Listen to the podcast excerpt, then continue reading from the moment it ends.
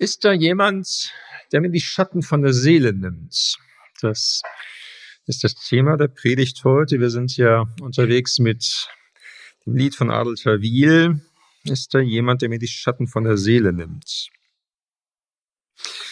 Letzten Sonntag lief im ersten der Kieler Tatort Borowski und der Schatten des Mondes. Ein Krimi, der zumindest mir ziemlich unter die Haut ging. Worum geht's? Nach einem Sturm wird unter einer entwurzelten Eiche das Skelett eines Mädchens gefunden. Schnell stellt sich heraus, dass die sterblichen Überreste von Susanne Hansen sind, der ersten Freundin des Tatortkommissars von Borowski.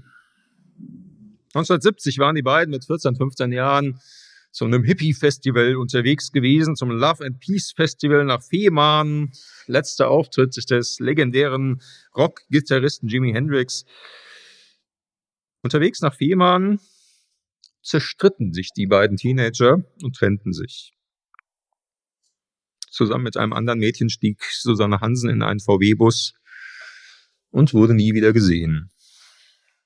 Und nun, 50 Jahre später, kommt die Wahrheit ans Licht. Was genau diese Wahrheit ist, ich verrate es jetzt nicht. Ich fand diesen Krimi unglaublich intensiv, weil er die Schatten zeigte, die auf der Seele derer lagen, die irgendwie verwoben waren in dieses Geschehen, obwohl sie selbst nicht die Schuldigen waren. Nicht die Hauptschuldigen.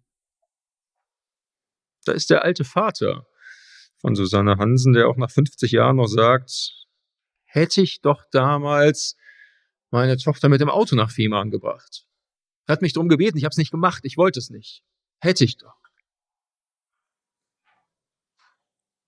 Das ist die Frau, die damals als Mädchen mit Susanne Hansen in diesen VW-Bus gestiegen war, aber nochmal so gerade mit dem Leben davongekommen war und aus Angst geschwiegen hatte. Aus Angst, man würde ihr nicht glauben und sich nach 50 Jahren noch sagt, hätte ich doch damals anders reagiert, wäre ich doch zur Polizei gegangen, hätte gesagt, wäre zur nächsten Station gegangen, vielleicht hätten wir sie retten können. Und da ist der Tatortkommissar Borowski selbst, der sich auch Zeit seines Lebens selbst für Würfe gemacht hat, sich gefragt hat, sich gesagt hat, Mensch, hätte ich mich doch damals nicht mit Susanne gestritten. Oder wäre ich doch mit mir in den VW-Bus gestiegen. Wir wären zu dritt gewesen. Nein, keiner von ihnen war der Tatschuldige. Und das war jemand anders. Und doch liegt das, was damals geschehen ist und was nicht geschehen wäre, wenn sie anders gehandelt hätten, es liegt als Schatten auf ihrer Seele. Man merkt irgendwie auch, ja, aber sowas kann man ja auch nicht irgendwie locker drüber gehen und sagen, naja, ich war ja nicht schuld, war ja jemand anders, ja, ich habe da irgendwie, wir haben gestritten, aber war ja halt nur ein Streit. Nee, das geht nicht, wenn man die Konsequenzen sieht.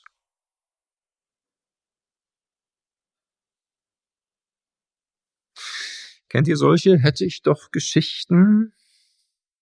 Hätte ich doch damals anders entschieden, hätte ich, hätte ich doch damals meine Wut gezügelt, als er aus mir rausbrach und wo diese Freundschaft dann zerbrochen ist. Hätte ich doch besser aufgepasst, als damals der Unfall passiert ist. Hätte ich meinem Ehepartner, hätte ich meinen Kindern doch besser zugehört. Hätte ich doch nach dem zweiten Bier aufgehört. Hätte ich doch. Hoffentlich haben eure hätte ich doch Geschichten nicht solch tödliche Folgen wie im Tatort, aber manche haben dann doch eben auch Folgen fürs Leben. Ist da jemand, der mir die Schatten von der Seele nimmt? Ich möchte heute einen Mann mit euch angucken, der beim Tod Jesu dabei war und der vielleicht auch gesagt hat oder sich innerlich gesagt hat, hätte ich doch. Es ist so eine Randfigur in diesem Geschehen am Kreuz. Es gibt nur einen Vers, der darüber, darüber berichtet, direkt im Anschluss an das, was wir gehört haben. ist von dem Hauptmann am Kreuz, dem römischen Hauptmann, die Rede dem Chef des Hinrichtungskommandos. Der kommt nur an dieser einen Stelle vor. Ein Vers. Der römische Hauptmann sah genau, was geschah. Da lobte er Gott und sagte, dieser Mensch war wirklich ein Gerechter. Das ist alles, was wir über ihn erfahren. Was lässt sich daraus lesen? Eigentlich nicht so schrecklich viel. Also zunächst mal, er ist Hauptmann Römer oder zumindest in römischen Diensten, repräsentiert die feste Besatzungsmacht und muss vermutlich immer auf der Hut sein vor Anschlägen aus dem Hinterhalt. Fördert gewöhnlich nicht gerade die Liebe zu den Menschen am Einsatzort. Israel ist von den Römern besetzt, ja. Und er ist ein Centurio, so steht's da, ein Hauptmann, Chef über 80 bis 100 Mann.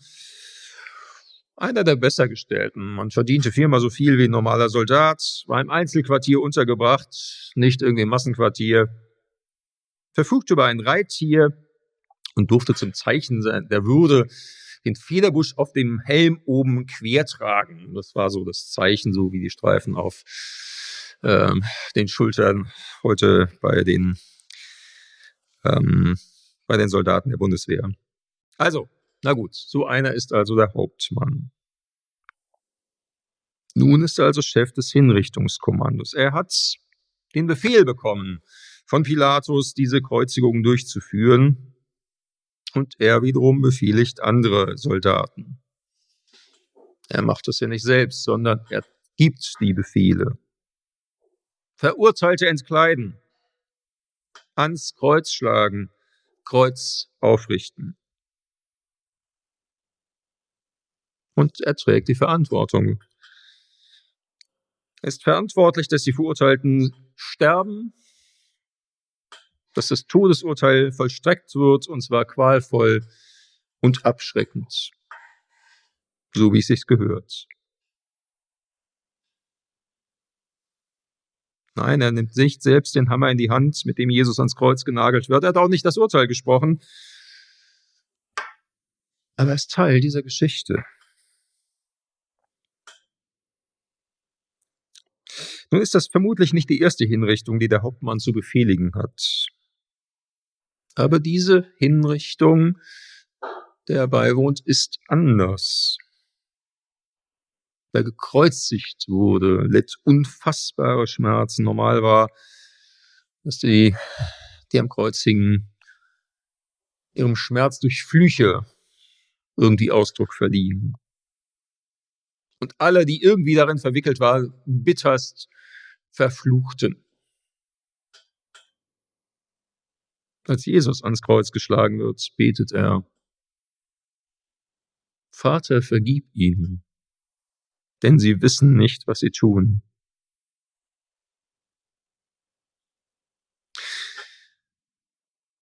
Der Hauptmann hört, wie Jesus verspottet wird und nicht darauf antwortet. Aber dem anderen verurteilt neben sich ihm der gebeten Herr, denk an mich, wenn du in dein Reich kommst, zuspricht, heute noch wirst du mit mir im Paradies sein. Und dann diese Finsternis, die auf einmal über dem Land liegt und irgendwie anzuzeigen scheint, das ist hier nicht nur 0815 Hinrichtung. Irgendwas passiert von kosmischen Dimensionen. Und er hört, wie Jesus in seinen letzten Atemzügen sich sterbend Gott anvertraut, Vater, ich lege mein Leben in deine Hand.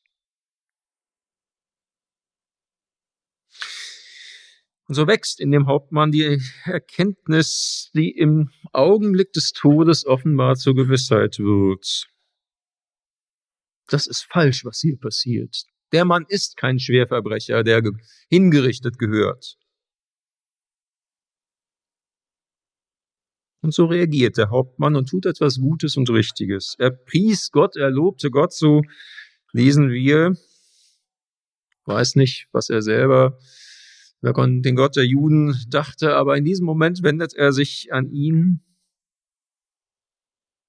und er spricht einen bemerkenswerten Satz. Wahrhaftig, dieser ist ein Gerechter, ein, ein frommer Mann gewesen. Und er spricht's laut aus, er denkt's nicht nur. Dieser ist ein Gerechter gewesen. Und das heißt zunächst mal, auf der ganz menschlichen Ebene, der ist unschuldig. Der hätte nicht sterben sollen. Damit stellt er sich ganz öffentlich gegen seinen Chef, gegen Pilatus. Wenn das die Runde macht, kann ihm das ernsthafte Schwierigkeiten einbringen. Aber er wagt es, das auszusprechen, was die Wahrheit ist.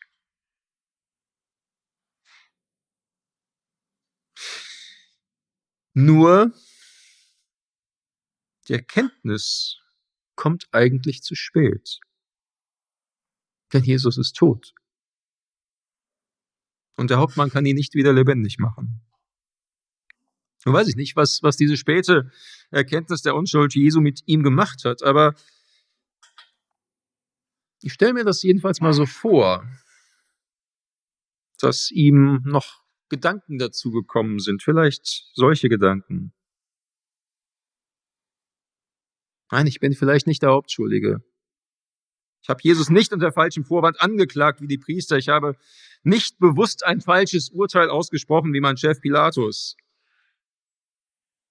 Aber ich habe den Befehl gegeben. Ich habe mich zum Handlanger machen lassen. Ich habe nicht mal versucht, es zu verhindern. In blindem Gehorsam habe ich den Befehl des Pilatus befolgt. Und ich, ich habe die Befehle erteilt, Jesus ans Kreuz zu schlagen. Ich war das. Und vielleicht hat er noch weiter gesagt. Und auch solche hätte ich doch Sätze formuliert für sich. Hätte ich doch früher erkannt, was hier gespielt wird, dass Jesus wirklich unschuldig war. Ich hätte es doch irgendwie schon vorher erkennen müssen. Hätte ich Pilatus doch Paroli geboten und ihm gesagt, dass sein Urteil falsch war, vielleicht hätte ich was bewirken können. Hätte ich die Kreuzigung doch wenigstens abgebrochen und Jesus vom Kreuz holen lassen. Ja, das hätte mich viel kosten können, wer weiß. Aber es wäre richtig gewesen. Aber all das habe ich nicht getan. Und jetzt ist er tot. Ich kann es nicht mehr rückgängig machen und ich trage eine Mitverantwortung für den Tod dieses Gerechten, dieses Jesus von Nazareth. Hätte ich doch. Natürlich, er versteht nicht die ganzen großen Zusammenhänge, was ihm nicht bewusst war und ihm auch kaum bewusst sein konnte. Jesus starb freiwillig diesen grausamen Foltertod. Jesus selbst hätte fliehen können, längst vorher. Er hätte Pilatus im Prozess von seiner Unschuld überzeugen können, na sicher.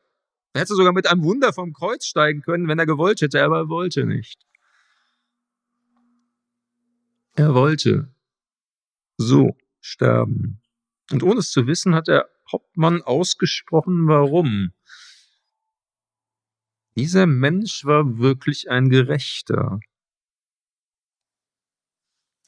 Wenn ich das so lese, vermute ich, dass der Hauptmann erstmal nur ausdrücken wollte, dass er da nicht einer Todesstrafe würdig war. Aber die ganze Wahrheit heißt ja, Jesus war wirklich gerecht. Nicht nur ein Gerechter, sondern der Gerechte, der einzige Gerechte, der jemals gelebt hat, ohne an Gott und anderen schuldig zu werden. Und das zieht sich ja durch die ganze Geschichte. Ja, auch Pilatus spricht das unwissend aus. Ich finde keine Schuld an diesem Menschen. Und der eine Verbrecher am Kreuz spricht es auch aus. Er hat nichts Unrechtes getan. Über wen kann man sowas sagen? Über niemanden. Wir alle haben Unrechtes getan. Wir alle sind keine ganz und gar gerecht. Bei uns allen ist Schuld zu finden. Aber Jesus ist der Gerechte. Und darum ist er der Einzige, der unsere Schuld auf sich nehmen kann, unsere Schuld. Weil er nicht seine eigene Schuld zu tragen hat, darum kann er unsere Schuld tragen. Und das tut Jesus, der Gerechte, der Unschuldige am Kreuz. Darum hat er das freiwillig getan.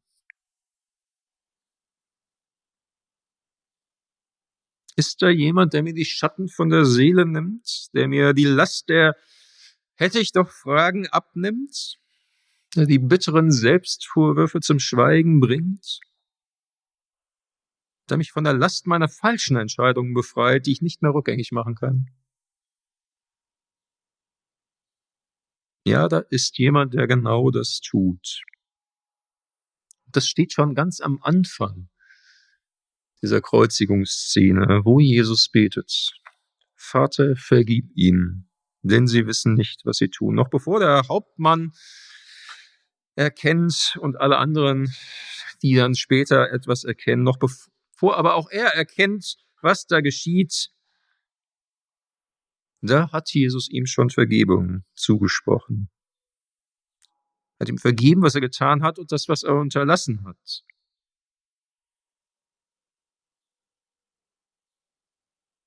Jesus hat die Schuld des römischen Hauptmanns und unser aller Schuld auf sich genommen. Nur weiß ich nicht, ob der römische Hauptmann das verstanden hat. Und wenn er es verstanden hat, ob er es für sich angenommen hat. Aber ich weiß, dass Gott uns hier und jetzt all das vergeben kann und will, wo wir sagen, hätte ich doch nur. Natürlich, ich weiß, es gibt auch falsche Selbstvorwürfe. Die gibt's auch.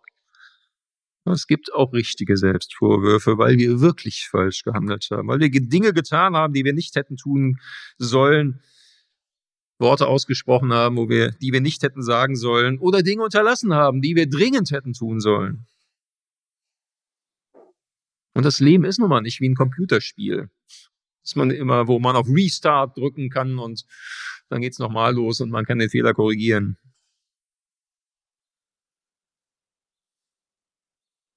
Wir sind schuldig geworden und anderen schuldig, Dinge schuldig geblieben. Ja, es ist wahr, wenn wir manchmal sagen, hätte ich doch nur. Aber all das, diese ganz reale Schuld, die wir nicht mehr rückgängig machen können, die hat Jesus für uns getragen, weil er der Gerechte ist. Der nicht seine eigene Schuld zu tragen hat, sondern unsere Schuld auf sich nehmen kann, damit Gott der Vater uns vergibt.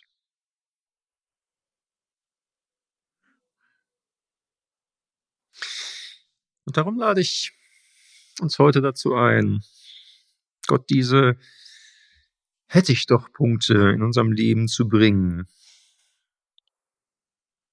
Weiß nicht, ob dir was eingefallen ist, wo du weißt, da habe ich's versiebt und ich kann's auch nicht wieder gut machen. Da hätte ich anders handeln müssen, anders reden müssen, aber jetzt ist es zu spät. Ich lade dazu ein, dafür Gott im Namen Jesu um Vergebung zu bitten und seine Gnade zu empfangen.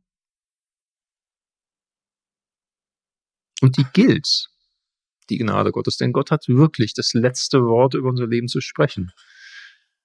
Wenn er frei spricht, dann sind wir frei. Für immer und ewig. Amen.